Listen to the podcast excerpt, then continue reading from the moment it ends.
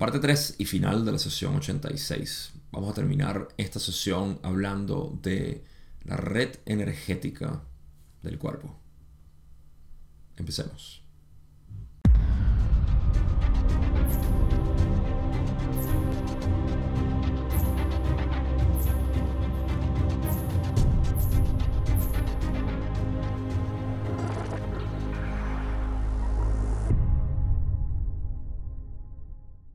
Este episodio he decidido llamarlo así porque vamos a explorar ah, plenitud lo que es este proceso del velo en el cuerpo y lo que causó en esencia en nuestra experiencia. Y eh, voy a asociarlo un poco con lo que es esta exploración que hacemos en el camino directo eh, para poder establecer lo que es la realidad del cuerpo, no como un paquete de sensaciones, sino simplemente como una red energética, que es lo que llamamos cuerpo. Así que la conversación anteriormente era sobre la actividad que llamamos soñar. Cubrimos bastante bien esa parte en dos episodios. En el primer episodio hablamos de otros detalles, pero el episodio, eh, la segunda parte eh, de esta sesión, ese episodio fue exclusivo el anterior a este. Así que si no lo viste, anda a verlo porque hablamos bastante, pero bastante sobre sueño. Y ahora hay un cambio de conversación hacia lo que es el cuerpo en condiciones antes y después del velo. Así que vamos a ver cómo comienza esto con la primera pregunta que tengo. Y es la pregunta 16, donde Don dice, Mencionaste la pérdida de conocimiento y control sobre el cuerpo como un factor que fue útil en el proceso evolutivo debido al velo. ¿Podrías enumerar las importantes pérdidas de conocimiento y control sobre el cuerpo? Rane dice, esta consulta contiene algunas partes que serían más útiles si se solicitara algún material intermedio. Don le dice, estoy perdido en cuanto a qué pedir. ¿Puedes, y Don se ríe aquí, dice, darme una idea sobre en qué área del material intermedio debería trabajar? Y le dice, por supuesto, no. Sin embargo, estaremos encantados de responder a la consulta original si todavía se desea, si primero percibes que falta información. Em, Don se ríe porque sabe que le está haciendo una pregunta que ya sabe la respuesta. De todas maneras lo hace como cuando uno le dice a su mamá y era niño, ah, ¿me puedo comer otra galleta, por favor, ya? Y sabes, tú sabes que tu mamá te va a decir que no. Pero nosotros nos reímos, nosotros nos poníamos tristes. Em, y... Ok, aquí lo que Don quiere saber es lo siguiente. ¿Cuáles fueron las funciones útiles, no? Em, que para el factor o el, para el proceso evolutivo ¿Cuáles fueron estas, eh, eh, estas utilidades que tuvo el, velo en el cuerpo? Para poder refrescar un poco lo que está pasando es que eh, a través del velo perdimos conocimiento directo de lo que son las funciones del cuerpo, de cómo estamos haciendo todo esto. Por ejemplo, tú estás latiendo tu corazón, pero tú naturalmente no dirías, bueno, yo estoy aquí latiendo mi corazón, ¿sabes? Estoy en este proceso de latir mi corazón constantemente. También estoy produciendo estas hormonas que son necesarias. Tú no estás consciente de los procesos corporales, en pocas palabras. Así que podemos decir, el cuerpo vive y yo estoy en el cuerpo. Esa es otra sensación grande de separación, como nos damos cuenta. Yo estoy dentro del cuerpo, de alguna manera. Y eh, eh, por eso es que en la meditación la respiración tiende a ser un factor importante porque tú normalmente estás respirando de manera automática. ¿Te has dado cuenta? Seguramente mientras estoy hablando de respiración te vas a ser bastante consciente de cómo estás respirando ahorita. Entonces te diste cuenta de que hace unos minutos atrás y durante horas posiblemente has estado respirando de manera automática. Pero ahora estás más consciente de la respiración Mientras más hablo de eso, más te das cuenta de cómo inhalas y exhalas. Te das cuenta de la capacidad pulmonar, de si estás respirando apurado o si estás lento. Todo esto es una especie de umbral entre lo que son las funciones del cuerpo que estamos conscientes e inconscientes. Y la respiración es una de esas cosas, quizá la más importante, que es a la que estamos conscientes. O podemos crear conciencia y por ende sentir que estamos controlando la respiración. Ah, pero eso mismo que la controla al momento, la está controlando cuando no estás prestando atención. Así que, ¿quién eres en realidad? La mente consciente. Hmm. Así que Don dice, bueno, ah, no sé, primero Rale dice que no le va a dar información, eh, pero que están eh, contentos de, de responder. Ah, o que no les pueden decir. Primero le dicen que no le dan información o no pueden responder a esa pregunta de esa manera porque hay material. Material intermedio quiere decir que hay información que Don todavía tiene que preguntar y saber por su propia cuenta antes de hablarlo. Y Don le hace la pregunta eh, un poco perspicaz, a ver si puede, por eso se ríe y que, ah, bueno, ¿me puedes decir entonces cuál es ese material intermedio? Y Ray dice, no, pero bueno, podemos hablar de ese, eh, de, tu consulta original. Y, y, bueno, en ese caso... Ah, pero primero tienes que percibir que falta información. aquí vamos a la primera pregunta, digamos, sustanciosa que tenemos de, Don. Don reformula la pregunta y dice en la pregunta 18, quizá pueda cuestionarlo de forma ligeramente diferente aquí. Puedo preguntar por qué fue útil la pérdida de conocimiento y control sobre el cuerpo. Y aquí Ra nos explica, el conocimiento de los potenciales del vehículo físico antes del velo ofreció a la mente cuerpo-espíritu una verdadera gama de elecciones con respecto a las actividades y manifestaciones del cuerpo, pero ofreció poco en cuanto al desarrollo de la polaridad. Cuando el conocimiento de estos potenciales y funciones del vehículo físico está oculto del complejo mente consciente, el complejo mente cuerpo-espíritu a menudo casi no tiene conocimiento de cómo manifestar su eseidad. Ah, estoy seguro que ah, muchos de ustedes no van a entender lo que es la palabra eseidad. Es algo que todavía a mí me elude un poco porque cuando la busco parece ser aseidad, pero en otros es eseidad, así que no estoy seguro cuál de las dos. Pero esto simplemente se refiere a la cualidad de existencia misma eh, normalmente se le atribuye a algo divino, como Dios, la cualidad de ser por sí mismo. Y esto es una palabra que yo adoro porque en, en lo que estamos hablando aquí existe, eh, por ejemplo, el, el Dao, o en, eh, en, Daoísmo, en general se, se, se enfatiza mucho esto. En, en, hinduismo y budismo se habla del ser, ¿no? el ser que simplemente es. Así que esa es la aceidad o eseidad natural. Mientras que en el, en el Dao es mucho más directo. no hay un ser o entidad como tal, simplemente hay eseidad. Todo el universo es eseidad o aceidad, no estoy seguro. Renato, sal al rescate aquí. ¿Cuál de las dos?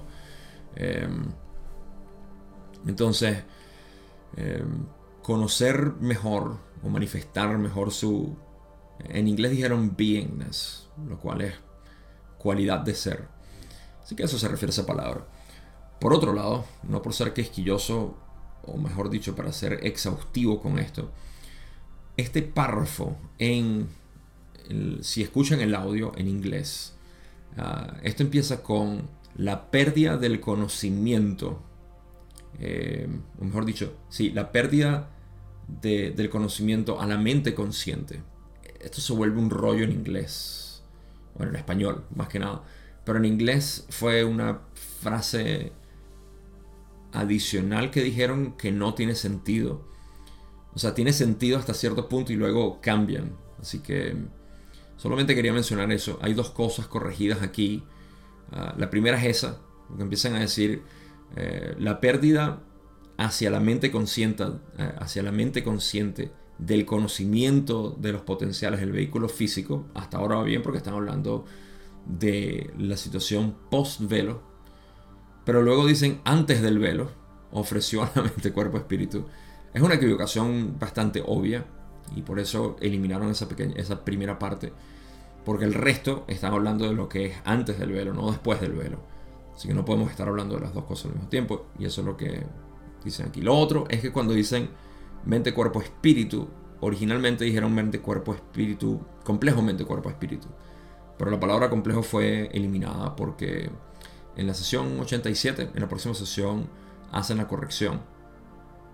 Y es porque Don obviamente se dio cuenta y eh, hacen la corrección, pues, de que no, no era mente, cuerpo, espíritu, sino mente, cuerpo, espíritu. Eh, complejo mente, cuerpo, espíritu, sino mente, cuerpo, espíritu. La diferencia está en que complejo es luego el velo. Ok, con todas esas eh, esos, eh, notas de pie y aclaratorias, vamos a ver aquí cerrar. ¿De qué estábamos hablando? ok, de lo que se perdió eh, y, cuáles son los potenciales. estamos hablando básicamente de el velo, cómo afectó el cuerpo. Recuerden que el velo es algo que está limitando a la mente consciente conocer su fuente y pierde incluso contacto con la mente inconsciente que es parte de, de este proceso. Y Ra dice que, ok, el conocimiento de los potenciales del vehículo físico antes del velo, antes de nosotros eh, tener el velo, teníamos conocimiento completo de cómo latíamos el corazón, de cómo eh, regenerábamos nuestras células, de, de, todo. Estábamos conscientes de todo este proceso. ¿Okay? Así como tú ahorita de repente estás consciente de cómo, cómo puedes pasar la mano por un lado y sentir la textura, o cómo puedes agarrar algo y olerlo. Eso sigue siendo parte de la mente consciente. ¿okay? Antes, eh, la la matriz y el potenciador no tenían esa, diferencia, ese, velo en términos de arquetipo. Pero en, términos bastante simples es eso. Estábamos conscientes de todos los procesos del cuerpo. Y em, dicen una verdadera gama de lecciones con respecto a las actividades. Em, Sí, o sea, se, presentaba todo. Al tú tener conciencia de todo tu cuerpo, cómo funcionaba, podías tener una gran cantidad de lecciones o, de posibilidades de cómo em, crear tu cuerpo, cómo mover tu cuerpo, cómo experimentar tu cuerpo. Pero a pesar de que era muy mágico y hermoso todo lo que se podía hacer, no se polarizaba. Había muy poca polarización. Esto lo hemos hablado ya varias veces cuando hemos discutió lo que es la situación antes del velo y luego después del velo. Eh, les advierto, voy a hacer algunos chistes para aquellas personas que tienen, porque a mí me parece que reírse es la mejor manera de uno soltar tensiones. Eh, y cuando tenemos esa tensión de que esto debe ser de esta manera y no debemos reírnos al respecto, es donde yo más me río. Porque yo siento que todo tipo de idealismo, moralidad es una tensión que debe ser eh, liberada, de alguna u otra manera. Así que, ¿a qué me refiero? A la tensión que muchas personas expresan cuando están en este camino y sobre todo los estudiantes de la ley del 1, que dicen, ay no, yo quisiera que todo fuera como antes del velo, no quisiera que este velo está malo, esto no deberíamos experimentarlo porque mira el sufrimiento y todo aquello. Esto está siendo visto desde el ser separado y todo lo que es visto desde el ser separado es obviamente falso. Así que eh, por eso es una tensión que hay que liberar. Y es así. Eh, vamos a reírnos simplemente de esa idea de que lo mejor es, cuando estamos sin el velo porque tenemos conocimiento de todo.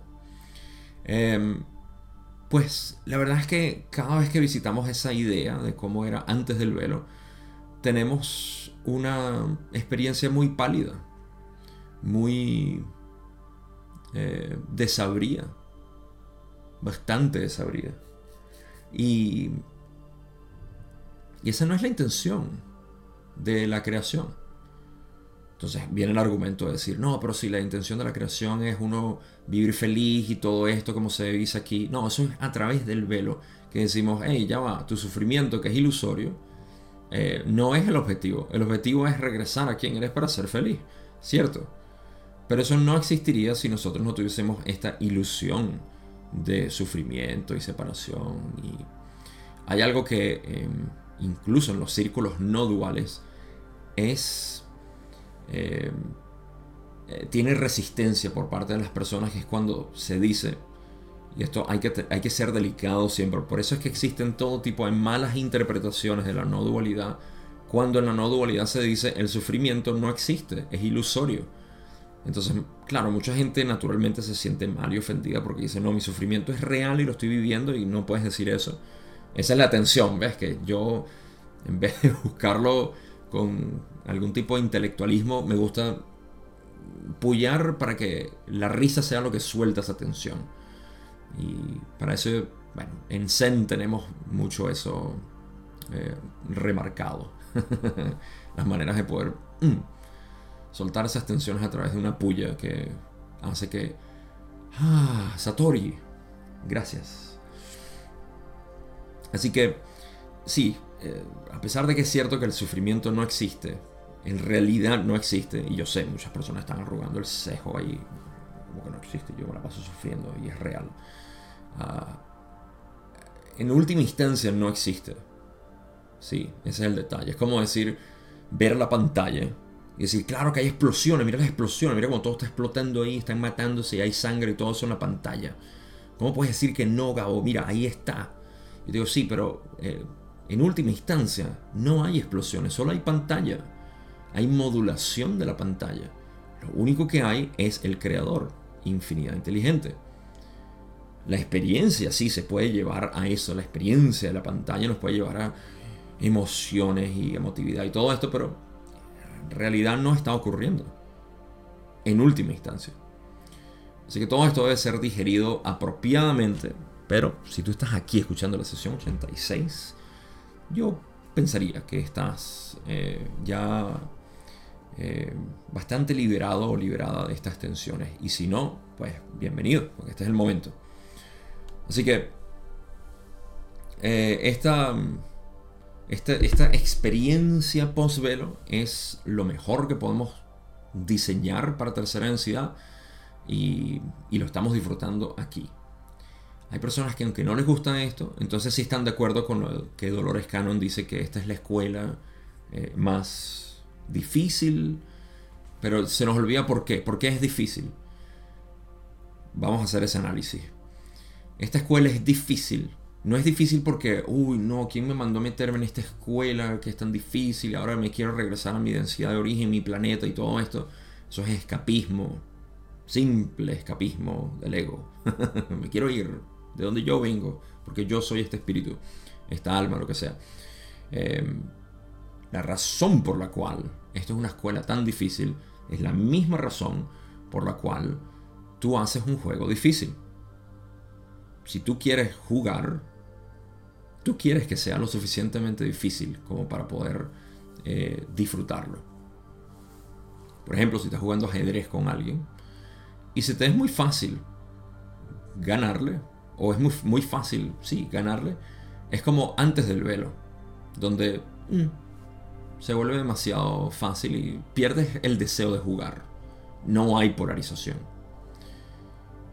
no ganas en habilidad, por así decir, en el juego, no, no aprendes nada. Mientras que si el juego es muy difícil, estás jugando contra alguien que te es imposible ganarle, porque juega demasiado bien y tú apenas sabes mover las piezas alrededor del tablero, pues tampoco vale la pena. Es demasiado difícil el juego. Eh, y no, no vale la pena hacerlo entonces. Pero si es la dificultad adecuada, entonces vale la pena, porque ahí es donde aprendes, ahí es donde te polarizas.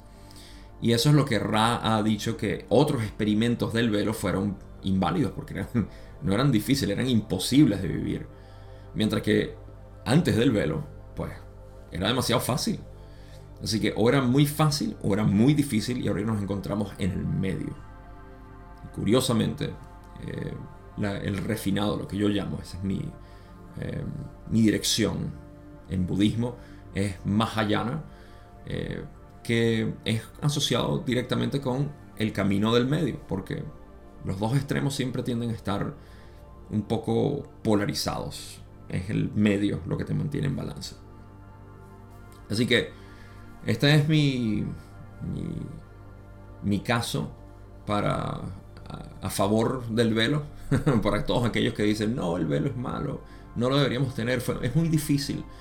Eh, bueno, eh, quizás sea muy difícil y eso lo podemos agregar a la conciencia colectiva para que sea considerado en un futuro, supongo, pero yo soy el que vota que esta experiencia la puedo volver a tener. Lo dije hace como 80 sesiones atrás, cuando yo empecé con la ley del 1 y vino la idea de la cosecha y la ascensión, lo primero que mi ego dijo fue, quiero ser cosechado, quiero ir, ok, ese es mi propósito, tengo que hacerlo.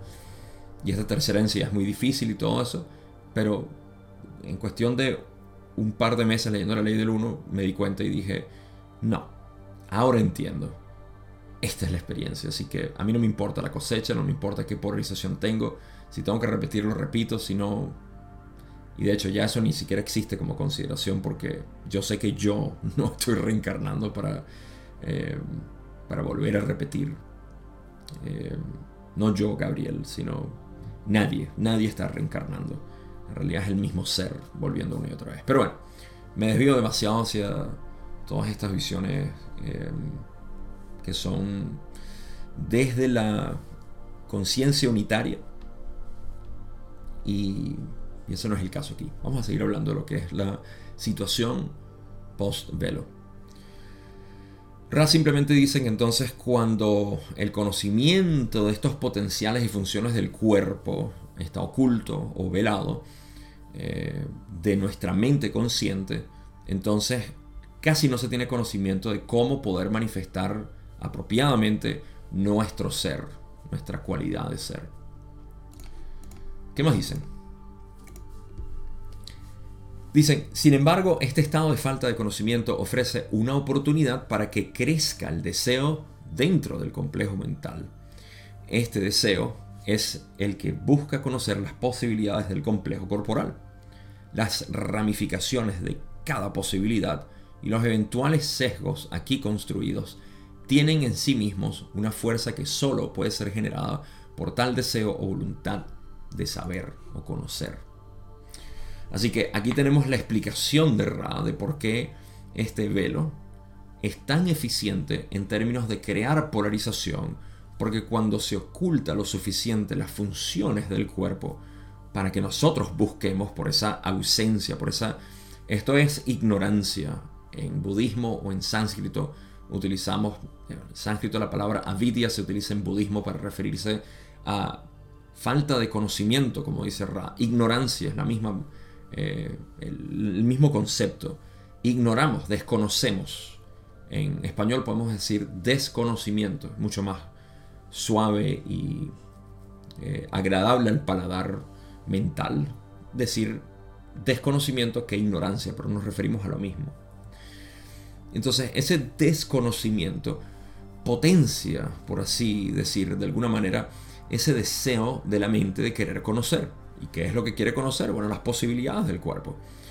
Eh, las ramificaciones de cada posibilidad, dice Ra, y vamos a explorar una, yo les voy a dar otra, de mi, de mi propio repertorio.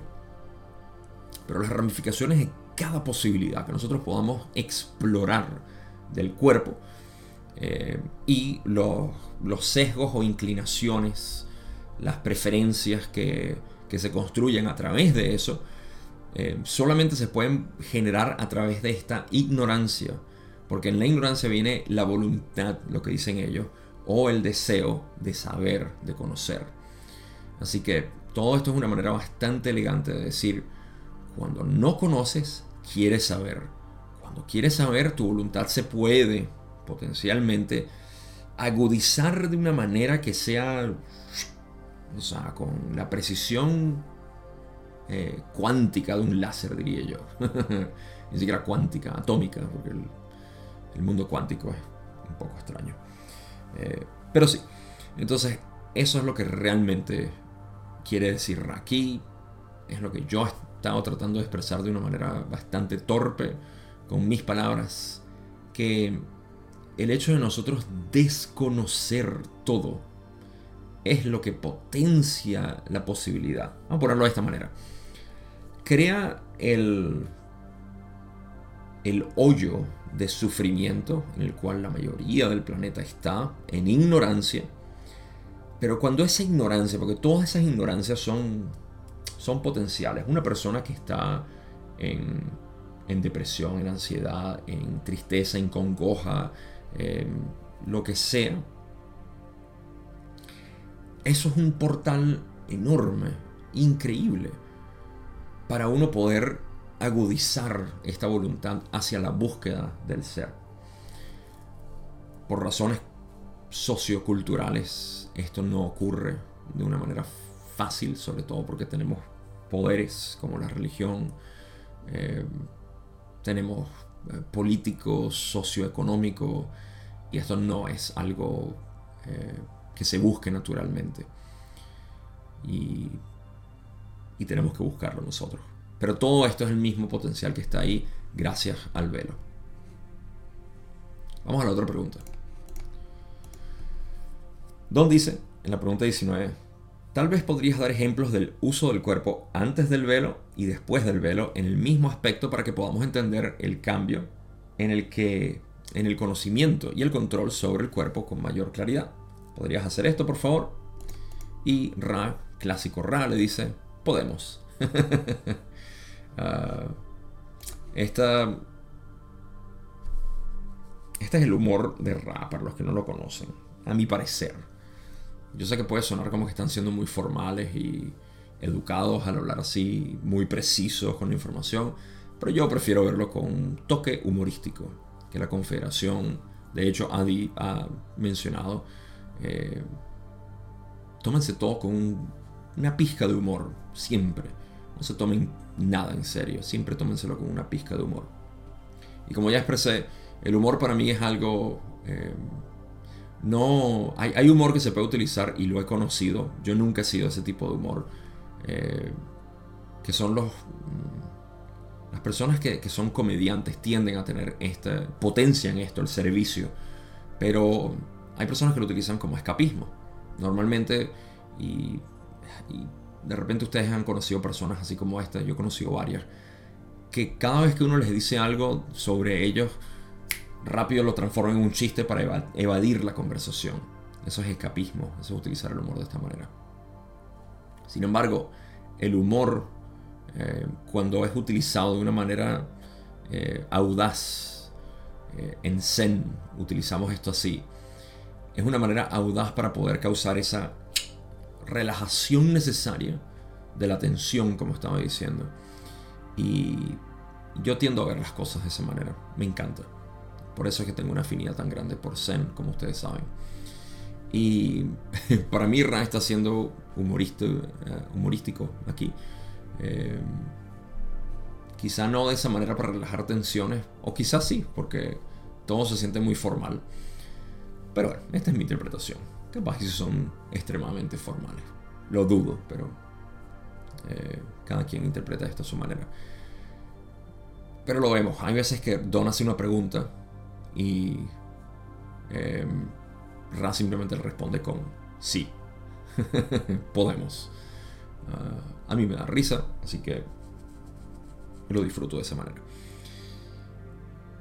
Me recuerda mucho, hablando de Zen, un maestro a quien eh, hacía conferencias y hablaba sobre lo que es este, este proceso de conocerse a uno mismo. De, bueno, en Zen hablamos de, otro tipo de, de aproximaciones a lo que es este proceso porque conocerse uno mismo es, es el objetivo. Pero de vez en cuando le hacían una pregunta a este maestro, se me olvidó el nombre. Me perdonen que se me olvidó el nombre de quién era. Eh, pero no importa.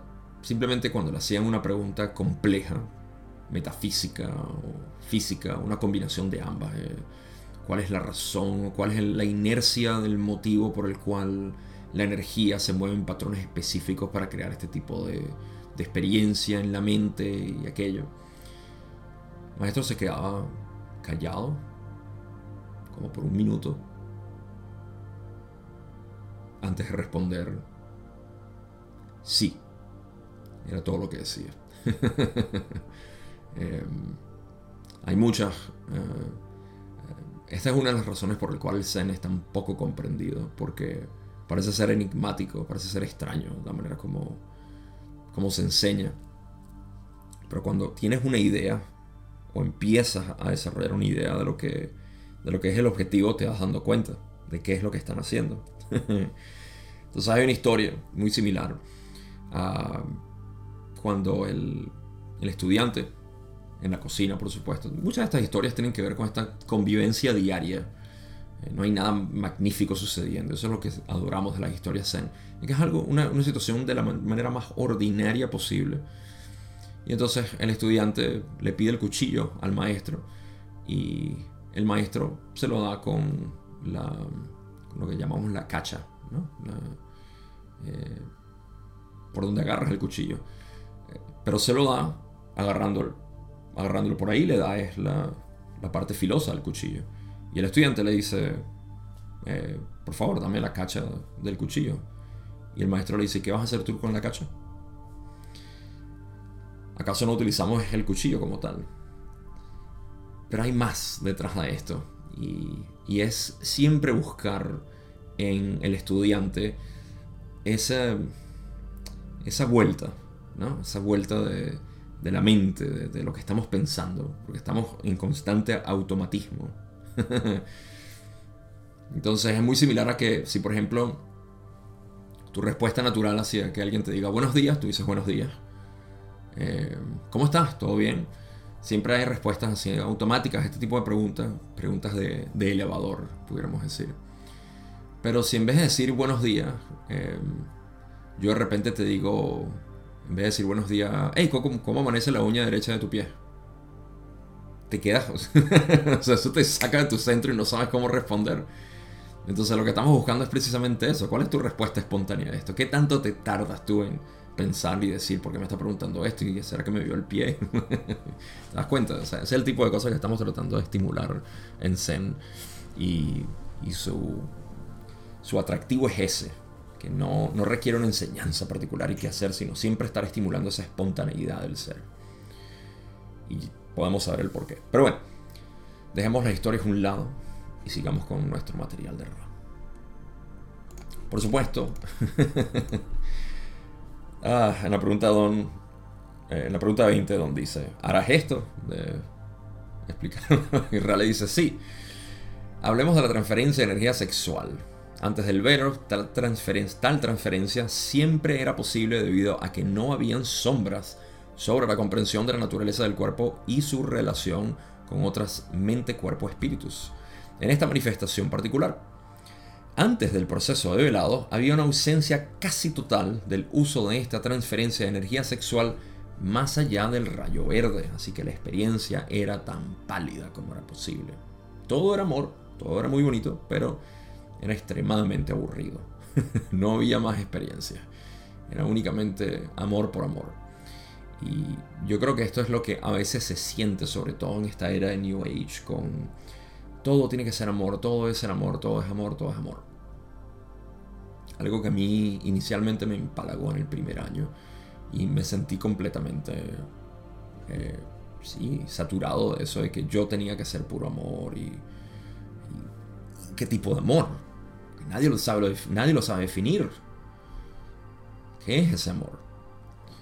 Eh, se confunde muchísimo y es lo que continúo viendo naturalmente, porque yo pasé por ahí, lo veo de esa manera, esa idea de que no, tengo que amar todo, no puedo odiar nada, no puedo tener, estamos reprimiendo información que debe ser, debe salir. O sea, no estamos enfrentando nuestra oscuridad. Y ese es el gran problema con, con esta, esta tendencia que normalmente desarrollamos, no todo el mundo, pero yo siendo un resultado, fruto o producto de eso, puedo decir que pasé por ese proceso de que no, tengo que amar todo, o incluso si tengo un odio por estas personas, no puedo odiarlo, no me puedo permitir tener otra emoción sino lo que es amor. Eso es una mala definición de lo que es amor, eso no es amor incondicional, eso es amor condicionado, forzado. No es así. De todas maneras, eh, antes del velo, el amor que existía era incondicional. No era forzado, ni tampoco era condicionado, pero era tan tan, pero tan desabrido que la experiencia era no polarizada. Ok. Entonces Ra, porque ellos eran muy sexuales en tercera densidad, digo yo, les encanta siempre poner el ejemplo de la sexualidad. Y yo, siendo sexual también, lo aprecio. Así que gracias, Ra. Cuando dicen hablemos de la transferencia de energía sexual como ejemplo, dicen que antes del velo esa transferencia era posible porque eh, no habían sombras de la comprensión de nuestra naturaleza, o sea, todos sabíamos lo que éramos. Eh, y, e incluso a través del cuerpo y la relación con otros cuerpos, o mente, cuerpo, espíritu, o sea, entre entidades, eh, se, se, presentaba esta manifestación de poder dar amor inmediatamente porque no había bloqueos, no había capacidad de bloqueos. El potencial estaba ahí, pero nadie jugaba ese papel porque no se podía. Ahora, antes del proceso de velado, entonces existía una ausencia casi total del uso de transferencia de energía en otros niveles, en otros sistemas energéticos. Eh, por ende era muy, muy vacío. Bueno, entra el velo. Vamos a seguir viendo qué dice Raki antes de continuar con, este, este ejemplo. Ra dice, esto también se debió al mismo conocimiento sin oscuridad que cada uno tenía de cada uno. Entonces la tercera densidad se veía poco propósito. Entonces, en la tercera densidad se veía poco propósito en las relaciones más intensas de la mente, el cuerpo y los espíritus, que pueden llamar las del proceso de apareamiento, ya que cada otro yo se veía como el creador y ningún otro yo parecía ser más el creador que otro. Ok, enfatizando el punto que estaba diciendo yo ahorita. Eh, no había ese deseo, se veía poco propósito en las relaciones más intensas o íntimas entre mente, cuerpo y espíritus. Todas estas tres. Había poco intento de querer tener una, una afinidad propia, ¿no? Y eh, hay una una mala interpretación dentro de lo que es este poli, poliamorismo, poliamorío, no estoy seguro, el poliamor, donde una vez más eh, me parece que es un poco, bueno, es inconsciente porque primero tiene que ser inconsciente para luego concientizarlo. Lo del deseo de que, bueno, ya yo me quité el velo, así que yo, por eso todo el mundo es el creador y yo puedo eh, experimentar esto con todo. Eh, habiendo experimentado algún grado de este tipo de experiencia, puedo decir con certidumbre que es una idea inicial del ego decir esto, que luego se refina hacia lo que Ra está diciendo, que es un, lo que llaman apareamiento no es el, acto sexual, eh, sino aparear, cuando dos personas se unen, se, juntan, entonces tienen este tipo de, de experiencia más intensa.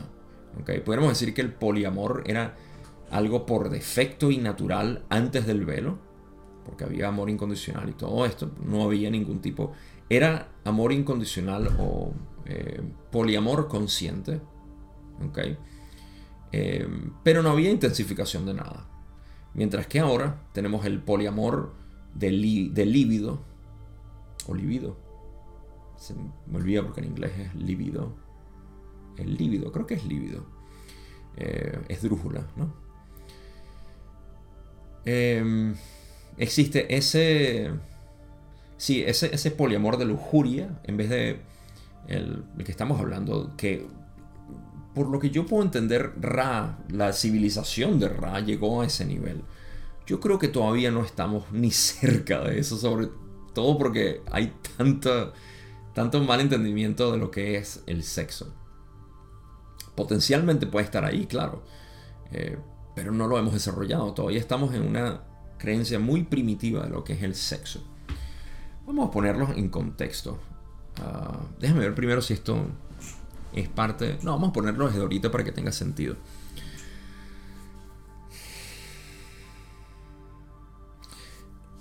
Sí, y vamos a ir elaborando este, este escenario. Cuando ocurre el velo, el reconocimiento de la actividad sexual como algo básico y, muy potente del cuerpo se ve únicamente como para reproducir. Sobre todo en una sociedad intelectual, en una sociedad eh, que busca eficiencia. Entonces, la mujer se vuelve una especie de em, de aparato reproductor, literalmente. Incluso eso le decimos al cuerpo humano. Fíjense en nuestras palabras, aparato reproductor. ¿Alguien se ha dado cuenta de lo que significa eso? Aparato como si fuera un dispositivo mecánico reproductor que reproduce. No hay nada de gestación o algún tipo de, frase que, le dé mucha más intensidad a esta, a esta magia que puede ocurrir de ADN donde otro ser humano puede eh, crecer y nacer y ser cultivado con, con el cariño de los padres y de la aldea completa. No, aparato reproductor. Las mujeres tienen aparato reproductor. Claro, porque así como lo hemos visto, simplemente mm, la mujer, propósito, a reproducir bebés. Así que creo que no tenemos una madurez muy grande en esto de lo que es eh, el sexo. Y esto tiene sentido históricamente en cómo hemos tratado nuestra sociedad, eh, cómo, em, cómo se, se, se, expresa lo que es el sexo, que es más que nada por dos cosas, por reproducción y por lujuria. Eh, lo demás tiende a ser muy poco probable que sea una exploración más profunda, por eso es que la transferencia de energía del rayo verde es tan difícil, como Ra va a explicar. Así que eh, Ra nos explica, nos empieza a explicar esto y como ya dije, vamos a seguir expandiendo lo que es este escenario y sobre todo para hablar de lo que es esta, de lo que yo considero que es el estado actual de nuestra percepción de la sexualidad y cómo, va cómo ha ido cambiando a través del tiempo. Entonces, em, en la tercera densidad había poco propósito, esto era antes del velo, ¿no? Había poco propósito en las relaciones más intensas, vamos a ponerlo así, entre dos entidades que pueden llamar el proceso de aparearse o de juntarse, de, sí, mira, de enamorarse de dos personas. Y eh, cada, ya que cada otro yo se veía como el creador, entonces ¿para qué yo estar contigo si tú eres el creador y eres el creador o ella es el creador? Entonces todos somos el creador y no hay problema poliamor consciente, es lo que yo digo aquí. Y ningún otro yo parecía ser más el creador que otro. Eh, esto me recuerda... fíjese, esta parte, ah, es tan hermoso escuchar el paralelo entre los maestros eh, de no dualidad y Ra. Rupert Spira, em, uno de los exponentes de la no dualidad más importantes ahorita eh, en la actualidad, le preguntaron sobre relaciones y le preguntaron cómo, eh, cómo él veía esto de las relaciones, por qué había una relación íntima, o sea, por qué había una relación de, de, mayor intensidad con, con, alguien que con otros cuando estamos en la no dualidad, que deberíamos vernos a todos así. Y Rupert, que tiene esposa, le dice, mi esposa es la primera cara de Dios que yo veo queriendo decir que él ve a Dios en todo, pero la intimidad más grande que tiene con Dios a través de otra persona es su esposa. Esto describe tan perfectamente lo que es una relación íntima que ha sido alimentada y cultivada a través del tiempo para poder ver a Dios en la otra persona de una manera que no depende de que yo quiera ver de esta manera, sino que se ha cultivado eso. Así que de eso se trata todo este proceso que es lo que Ra está hablando. Vamos a continuar. Ra continúa y dice, después del proceso de velado se hizo infinitamente más difícil lograr la transferencia de energía del rayo verde, debido a las grandes áreas de misterio y desconocimiento del complejo corporal y sus manifestaciones. Sin embargo, también debido al gran oscurecimiento de las manifestaciones del cuerpo del complejo mental consciente, cuando se experimentaba tal transferencia de energía, era más probable que proporcionara un catalizador que provocó un vínculo del yo con el otro yo en una configuración polarizada adecuada. Así que ahora estamos explorando lo que pasó después del velo, que es lo que he estado aludiendo con, todo mi escenario. Ra dice, después del proceso de velado se hizo, a mí me parece que está exagerando. Eh, dicen, infinitamente más difícil lograr. De repente es que antes era tan fácil. Era no tomaba esfuerzo hacer una transferencia de energía sexual del rayo verde, por supuesto, sino que ahora se hizo tan pero tan difícil hacerlo en comparación a como era antes que esto es debido al desconocimiento que tenemos de las funciones del cuerpo y lo que significa. Como sigo diciendo, el proceso de... Y bueno, voy a terminarlo con la último párrafo para terminar de interpretarlo y encajarlo en el escenario. Dicen que debido al gran oscurecimiento de las manifestaciones del, del cuerpo, del complejo mental consciente, o sea, velar básicamente, el velo de la mente hacia el cuerpo, cuando se experimentaba tal transferencia de energía, era más probable que proporcionara un catalizador que provocara un vínculo del yo con el otro yo en una configuración polarizada adecuada. Todo esto quiere decir que cuando al fin se daba esta transferencia, eh, se fortalecía mucho más el vínculo que provocaba, no, que promovía, que, que sí, que promovía esa transferencia con el otro. En pocas palabras, esto explica lo que son las transferencias de energía sexual, como las explica Ra, diciendo que por ejemplo, cuando ah, una persona vibra en, amor y la otra tiene bloqueos, la que tiene bloqueos va a seguir buscando a quien tiene amor para poder eh, desbloquearse. Es lo que está buscando de manera inconsciente.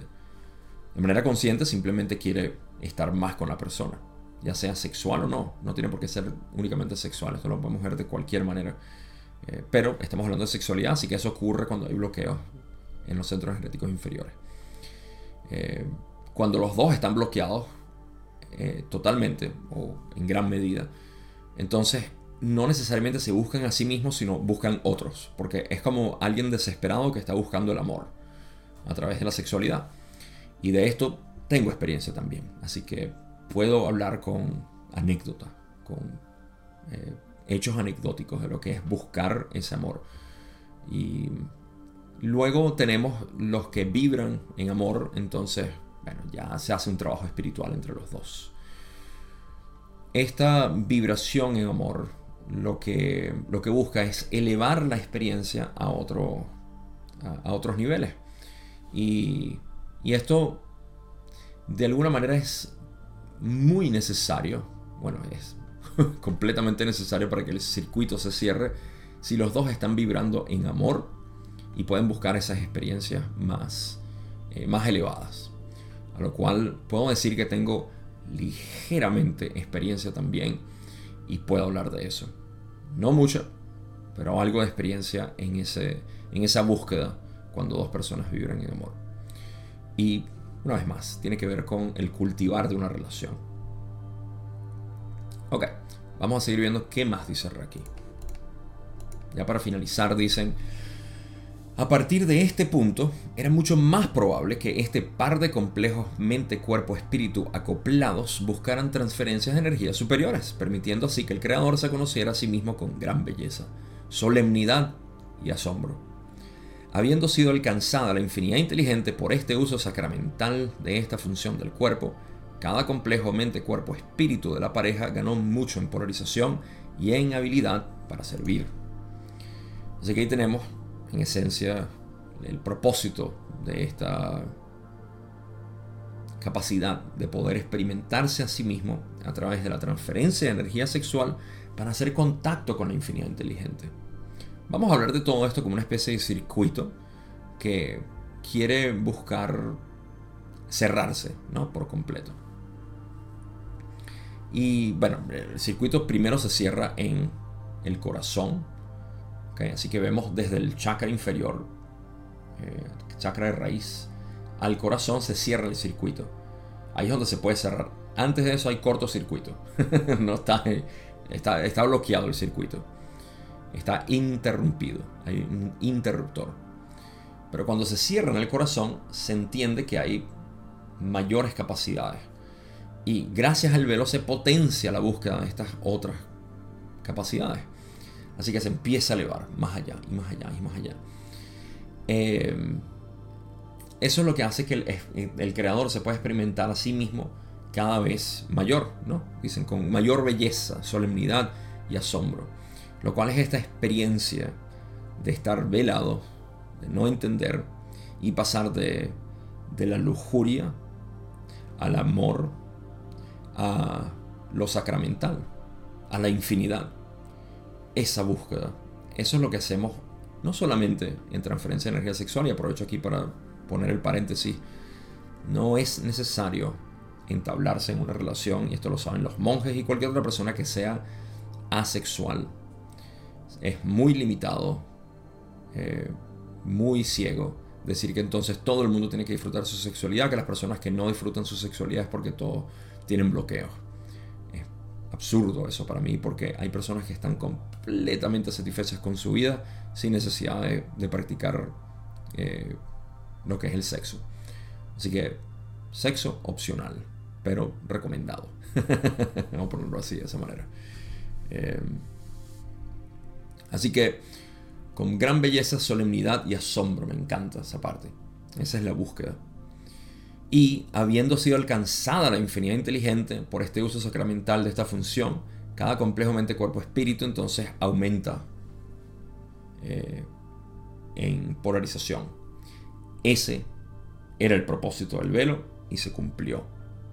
Ahora, que la mayoría de nuestro planeta esté todavía en, este, en esta mezcla de reproducción y lujuria, bueno, simplemente es parte de lo que es esta experiencia. Y de hecho, intensifica aún más el que nosotros podamos salir de esa de ese paradigma tan bajo o primitivo, bajo no porque sea malo o pecado lo que sea, como decimos religiosamente, sino bajo, bajo en el sistema de centros energéticos y bajo en el sentido de evolución, de lo primitivo, estamos primitivos ahí. Ah, me casé porque tú sabes, quiero tener hijos. ¿What? ¿Qué? ¿Cómo? ¿Por qué? Ah, o me casé porque ahora sí puedo, ¿sabes? Todas las noches. y después se sorprenden cuando no pasa todas las noches. Mujeres y hombres, debo decir. Em, así que incluso eso, esa decepción lleva a que tú busques algo más, a que esto sea un deseo de aparearse, ¿verdad? Y querer compartir todo. Mm, la, la celebración de vida. Ok. Pasemos a la otra pregunta. Va a ser una de las últimas. Pregunta 21, donde dice, ¿alguno de los otros aspectos de la pérdida de conocimiento o control sobre el cuerpo se acercó en algún grado de eficiencia lo que acabas de describir? Rale dice, cada función del complejo corporal. Rebobinar, repetir. Rale dice, cada función del complejo corporal tiene cierto potencial después del velo para proporcionar un catalizador útil. Elegimos el complejo de la transferencia de energía sexual debido a su lugar central en las capacidades funcionales del complejo corporal que se vuelve más útil por medio del proceso de velado. Y yo agrego que me parece que Ra le gusta hablar de sexo, así como a Carla le gustaba hablar de tránsito, de tráfico. si han leído sus libros se dan cuenta que muchas de sus analogías tenían que ver con estar manejando. y Ra, como ya dije, en tercera densidad eh, maximizaron lo que era la transferencia de energía sexual, yo pudiera decir que ellos llegaron a una tercera densidad velada con un poliamor consciente, lo cual es algo que entiendo que añoramos y deseamos aquí las personas que somos sexuales, que nos gusta este, este tipo de transferencia de energía. Que sí, nos encantaría eso, pero no estamos ahí. Estamos muy, muy lejos, en mi opinión. Cada quien puede crear su idea de que sí está en... No, ya yo sí, Gabo, yo siento que puedo estar con todo el mundo y es, lo mismo, ok. Está bien. ¿Quién soy yo para decir que no? Pero me parece colectivamente que no hay una madurez para esto todavía. No entendemos ni siquiera lo que son las transferencias completas del corazón. Ah, ¿Cómo podemos pretender llegar a ese nivel? No lo sé. Es mi especulación. No quiero ser negativo aquí poco realista quizá. Así que me parece que Ra le gusta hablar de, sexo por eso, así que hmm, sea honesto Ra. Sea honesto. Elegimos el ejemplo, sí, claro, por eso. Ok, ahora vamos a pasar. Lo otro que dicen es que em, cada función del complejo corporal, y les prometí que le iba a dar una de, de mis eh, extrapolaciones de esto, sobre todo para el uso corporal. Pero dicen que sí, que eh, trabaja para proporcionar un catalizador más útil que, bueno, obviamente te polarice. Pero dicen, para terminar esta parte, eh, dicen, este instrumento está bajando en energía, preferimos retener la porción máxima de energía reservada para la cual este instrumento ha dado permiso. Por lo tanto, pediremos una consulta completa más en este trabajo. Y ahorita vamos a esa pregunta, que es la última que voy a cubrir. Eh, pero les quería dar otro ejemplo de lo que es las funciones naturales del cuerpo debido al velo y cómo se ha creado esta, eh, esta inclinación hacia la búsqueda de otros. Como Don fue bastante perceptivo y se dio cuenta, una de las funciones, una de las razones por la cual esta función de la sexualidad es tan potente es porque requiere a otro yo. ¿Qué otra función del cuerpo requiere a otro yo? Naturalmente, en nuestra sociedad, incluso en los grupos de cazadores y... Eh, cazadores, vamos a decir cazadores, hunter-gatherers. Se me olvida cuál es la palabra adecuada ahí. Yo sé que Renato ya me va a mandar un mensaje y me dice es esta, Gabo. Así que espero ese mensaje. Eh, para los que no saben, Renato es mi asesor de gramática eh, divino. Eh, es un servicio gratuito que, obtengo y gracias Renato, de verdad. Bueno, supongo que tenemos una simbiosis con el uno con el otro. Pero bueno, estos desde los estados más primitivos, y lo podemos ver en nuestra, nuestros primos, los los primates, los primos primates, eh, el deseo era de poder ayudarnos mutuamente. Nos necesitamos. Así que mi composición corporal me hace lo suficientemente débil como para necesitar de otros y suficientemente fuerte como para ayudar a otros. Necesitar y ayudar. Esta dinámica de buscarnos mutuamente también se puede expresar como una necesidad corporal la necesidad de compartir, de reír, de cantar, todo esto, en realidad forma parte de lo que yo considero que es una, un deseo básico del cuerpo, lo que llamamos eh, interacción social, vamos a decir. Así que esa es otra que considerar para los que ven la transferencia de energía sexual como que, bueno, pero, ok, ¿qué otro puedo establecer. Bueno, está esa, la necesidad de, depender de otros. Esa, ver cómo todos dependemos de todos. Esa es otra manera. Vamos ahora sí a la última pregunta.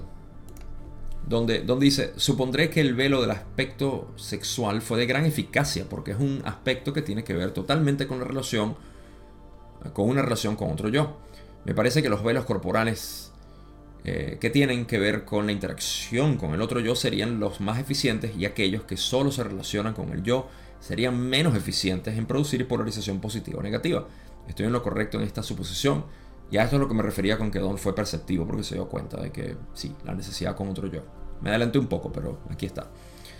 Ra dice, tienes razón en gran medida. Quizás la excepción más notable es la actitud de alguien ya fuertemente polarizado negativamente hacia la aparición del complejo corporal. Eh, aparición, mm, apariencia es la palabra correcta. Así que esta tengo que corregirla. Existen aquellas entidades en el camino negativo que tienen mucho cuidado con la preservación de la distorsión que tus pueblos perciben como belleza, fealdad. Esta belleza de forma se usa se refieren a la belleza de forma, nuestra manera, la forma que tiene la belleza. Se usa, por supuesto, para manipular a los demás. Podemos preguntar si hay alguna consulta breve. Y ahí termina la sesión. Ah, la última respuesta es larga, pero tiene que ver con mantenimiento y cómo cuidar a Carla, así que no decidí no ponerla.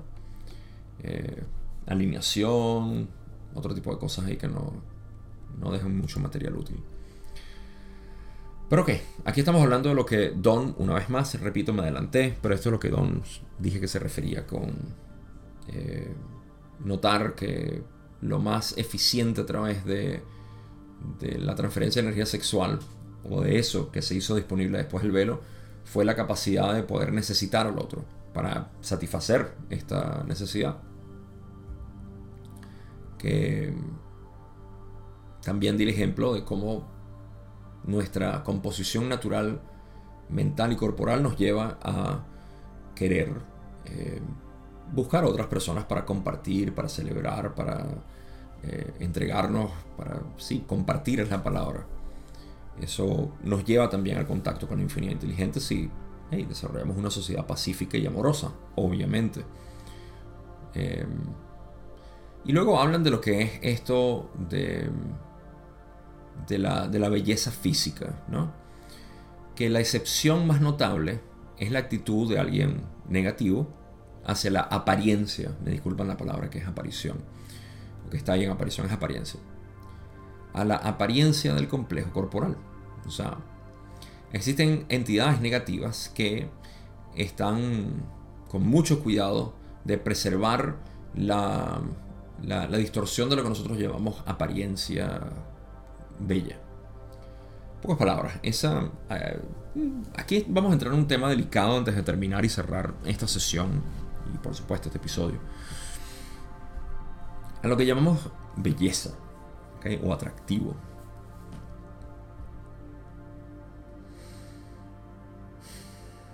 Hay dos bellezas o atractivos que son inconscientes. Primero es lo que llamamos eh, atracción electromagnética. Esa atracción electromagnética tiene que ver con aquellas partes de mi campo corporal y mental que están confundidos y contienen fallos. Aparentes fallos. Distorsiones, pudiéramos decir.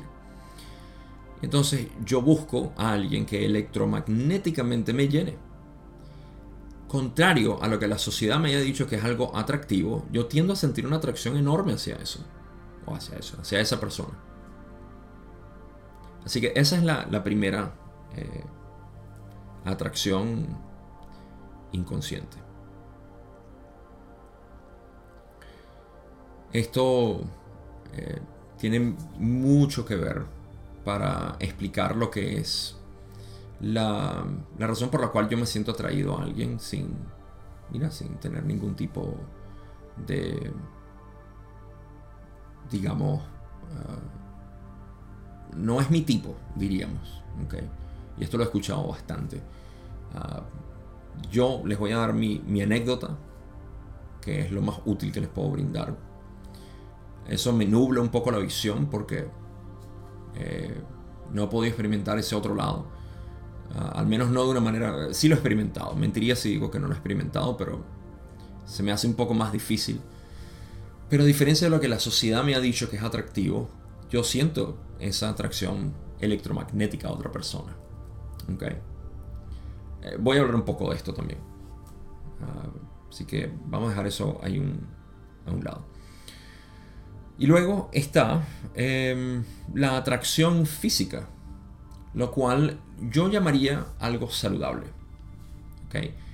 Cada uno de nosotros tenemos una distinción diferente de lo que es saludable, pero existe eso. De la manera más general, los hombres, voy a hablar heterosexualidad aquí porque en homosexualidad no tengo experiencia y no sé, pero supongo que debe ser algo similar hacia el otro y quizá, eh, me atrevo a decir que sea así, pero como no sé, simplemente no sé. Heterosexualmente el hombre busca las típicas caderas, ¿ok? Porque eso es una atracción, digamos, inconsciente, natural, hacia la mujer. Y esto se ha explotado a una manera absurda. Eh, pero sí, eso es lo que se busca. Y en los hombres se busca la anchura de los hombros y también una, eh, una cintura delgada, ¿no? Porque eso de alguna manera instintivamente dice, ah, eso es una buena composición corporal para la atracción. Obviamente, esto estoy hablando de lo inconsciente. Hay una parte consciente de todo esto que implica la atracción. Pero ahora, a través de esta eh, la, parte inconsciente electromagnética es la causa de tantas relaciones conflictuadas. Porque cuando yo me doy cuenta que lo que me atrajo de mí, perdón, lo que, sí, bueno, lo que me atrajo de ti soy yo mismo, pero sin aceptarme, entonces entran los conflictos. Porque yo no puedo aceptar eso de ti. No puedo aceptar que tú seas así. porque no lo acepto en mí. Y por el otro lado, está el, lo que es la, atracción física, lo cual no es más que es una atracción física, pero no hay esencia ni nada, sino porque eh, culturalmente nos han dicho, este es el estereotipo de mujer, este es el estereotipo de hombre. Entonces nos sentimos atraídos hacia, hacia eso porque aquí voy a hablar un poco de mi anécdota. Cuando yo me crié en los 90, mi adolescencia fue en los 90, todo lo que se escuchaba para los, para los venezolanos sabrán lo que es la chica Brahma. E, ese era el, estereotipo que nos metían y todavía nos meten. Eh, la figura. Y por alguna razón, a mí no me parecía atractivo. Era una mujer, una belleza, sí, la figura femenina, pero eso no me atraía. Y curiosamente, mis parejas eran todo lo contrario, una chica brava. De hecho, nunca creo tuve una una novia voluptuosa o que se basara en esos estereotipos. Ah, pero lo mío era una atracción electromagnética, sí, en ese caso, aquellas cosas que yo sentía que, que, yo sabía, bueno, no sabía, inconscientemente no tenía y la buscaba en otra. Y eso era amor, amor propio. Eso es lo que llevó a la sexualidad también, a esa parte que he mostrado de mí, que, que, me llevó a muchas experiencias sexuales en ese sentido. Y, puedo decir que eso es lo que yo desconozco. Desconozco cómo podemos establecer una especie de paradigma mental en el cual yo me siento atraído únicamente a esta figura específica. Y eso no me, no, me hacía clic en ese entonces. Así que no sé por qué, no sé cómo se genera eso en algunas personas, pero sé que en una gran cantidad de la población eso sigue siendo una manera de manipular. Manipular de una manera. Así que está vinculado a lo que Ra está diciendo aquí. Y por supuesto, las personas que quieren manipular a otros, entonces utilizan ese estereotipo o belleza aparente para poder manipular al hombre o a la mujer. Como sea. Entonces, ese es el otro fallo de relaciones. Ay, yo no sé por qué. Si siempre atraigo eh, tipos o tipas que son tan atractivos, y no puedo tener una relación, porque no estás viendo lo que está por debajo de todo esto. A mí particularmente me atraía y eh, porque no tenía ningún tipo de, estereotipo. Y de hecho Julie, cuando conoció a toda mi, mi, gama de novias en ese entonces, me preguntó, bueno, pero tú, tú tenías algún tipo de mujer que te gustara. Y la verdad es que no, o sea, simplemente yo ni siquiera sabía. Eh, altas, bajas, delgadas, eh, eh, anchitas como fuera, ¿verdad? Blancas, negras, hispanas, asiáticas, lo que fuera. Con tal de que fueran una persona agradable para mí, eso era todo lo que importaba. Y que fueran agradables conmigo, que me dieran ese, ese amor femenino. Y.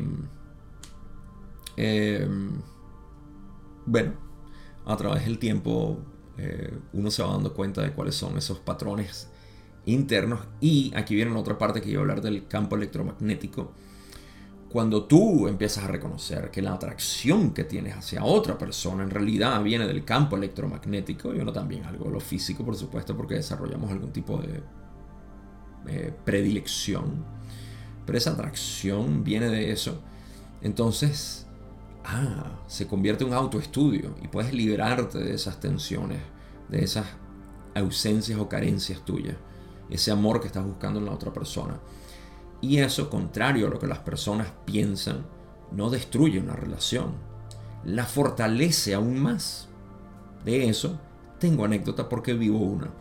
Una relación donde todo lo que queríamos explorar lo pudimos explorar, sobre todo de manera interna, y eh, pudimos eh, soltar básicamente todo ese tipo de necesidades que tengo de ti, porque te necesito, eres indispensable en mi vida liberar al otro, es liberarte a ti mismo. Y en mutuo, en mutua relación, es lo que Ra llama esa intensificación de las búsquedas más elevadas. Eh, pero bueno, no quiero hacer de esto un episodio total sobre lo que es la, la atracción y la relación sexual, pero por ahí va la cosa. Conclusiones hablé muy poco de lo que era la manipulación, de, de, cómo se usa, pero ustedes pueden sacar de manera eh, subjetivo lo que eso significa. Eh, no me atrevo a decir que las personas que son realmente atractivas según la sociedad, entonces todos son negativos, ah, sino darnos cuenta que la manipulación de lo que nosotros consideramos atractivo, y esto va tanto en lo físico como en lo mental, los políticos son unos genios en esto, para poder manipularte mentalmente con un atractivo muy fuerte hacia lo que a ti, tus debilidades. Entonces este tipo de cosas está presente dentro de lo que es el camino negativo. Quiero hablar de una última cosa antes de cerrar, y es esta, esta sensación que en el camino directo eh, es lo primero que, que hago con las personas que hacen la mentoría conmigo, y es explorar lo que es la red energética del cuerpo. Porque nuestra sensación de ser, que es lo que estamos explorando en este camino, nuestra sensación de ser empieza por soy un cuerpo físico. Y luego puede llevarse a soy un cuerpo mental, alma errante, semiestelar o cuerpo energético, todo esto. Así que vamos a salirnos de esa ilusión, porque nosotros no somos eso, somos mucho más.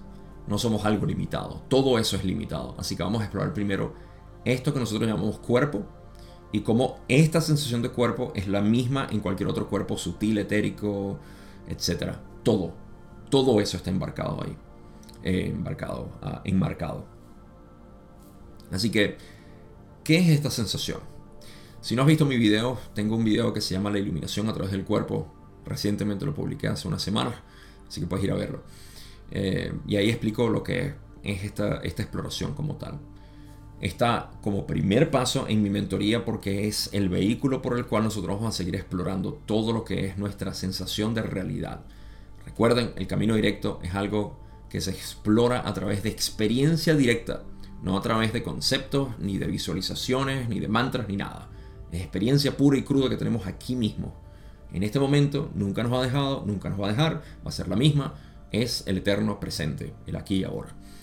Así que, ¿qué más está aquí ahora que la sensación de tener un cuerpo? Lo exploramos y lo vemos. Y lo que entramos es a esa sensación previa a lo que nosotros llamamos sensaciones o percepciones. Es una especie de campo energía que se siente que está ahí. Y ponerse en contacto con eso es acercarse a lo que es la infinidad inteligente. Es lo que Ra llama aquí poder llevar esa sensación hacia lo que es el cuerpo, hacia el contacto con la infinidad inteligente. ¿Cómo puedes explorar esto? Simplemente indagando cada vez más en cada una de las sensaciones de tu cuerpo. es una manera muy resumida de ponerlo, pero es así es notar lo que está previo a la sensación. Vas a notar que hay algo que está en potencial eh, generación, o ni siquiera generación. Es una potencialidad energética que está ahí. Y, eso te acerca mucho más a lo que es el ser absoluto. Pero ahora sí, eso es todo lo que tengo para compartir hoy. Eh, como siempre, gracias por ver estos videos. En la descripción están todos los enlaces por si quieres saber más del camino directo e involucrarte conmigo. En Instagram es donde estoy creando este puente entre los que me escuchan y los que me quieren hablar. Eh, no tengo más nada que decir. Ahora sí, cuídense mucho, como siempre. Y nos vemos en una sesión que no tengo ni idea de lo que va a ser, que es la sesión 87, pero es la próxima que vamos a ver. Así que hasta ese entonces, estén bien.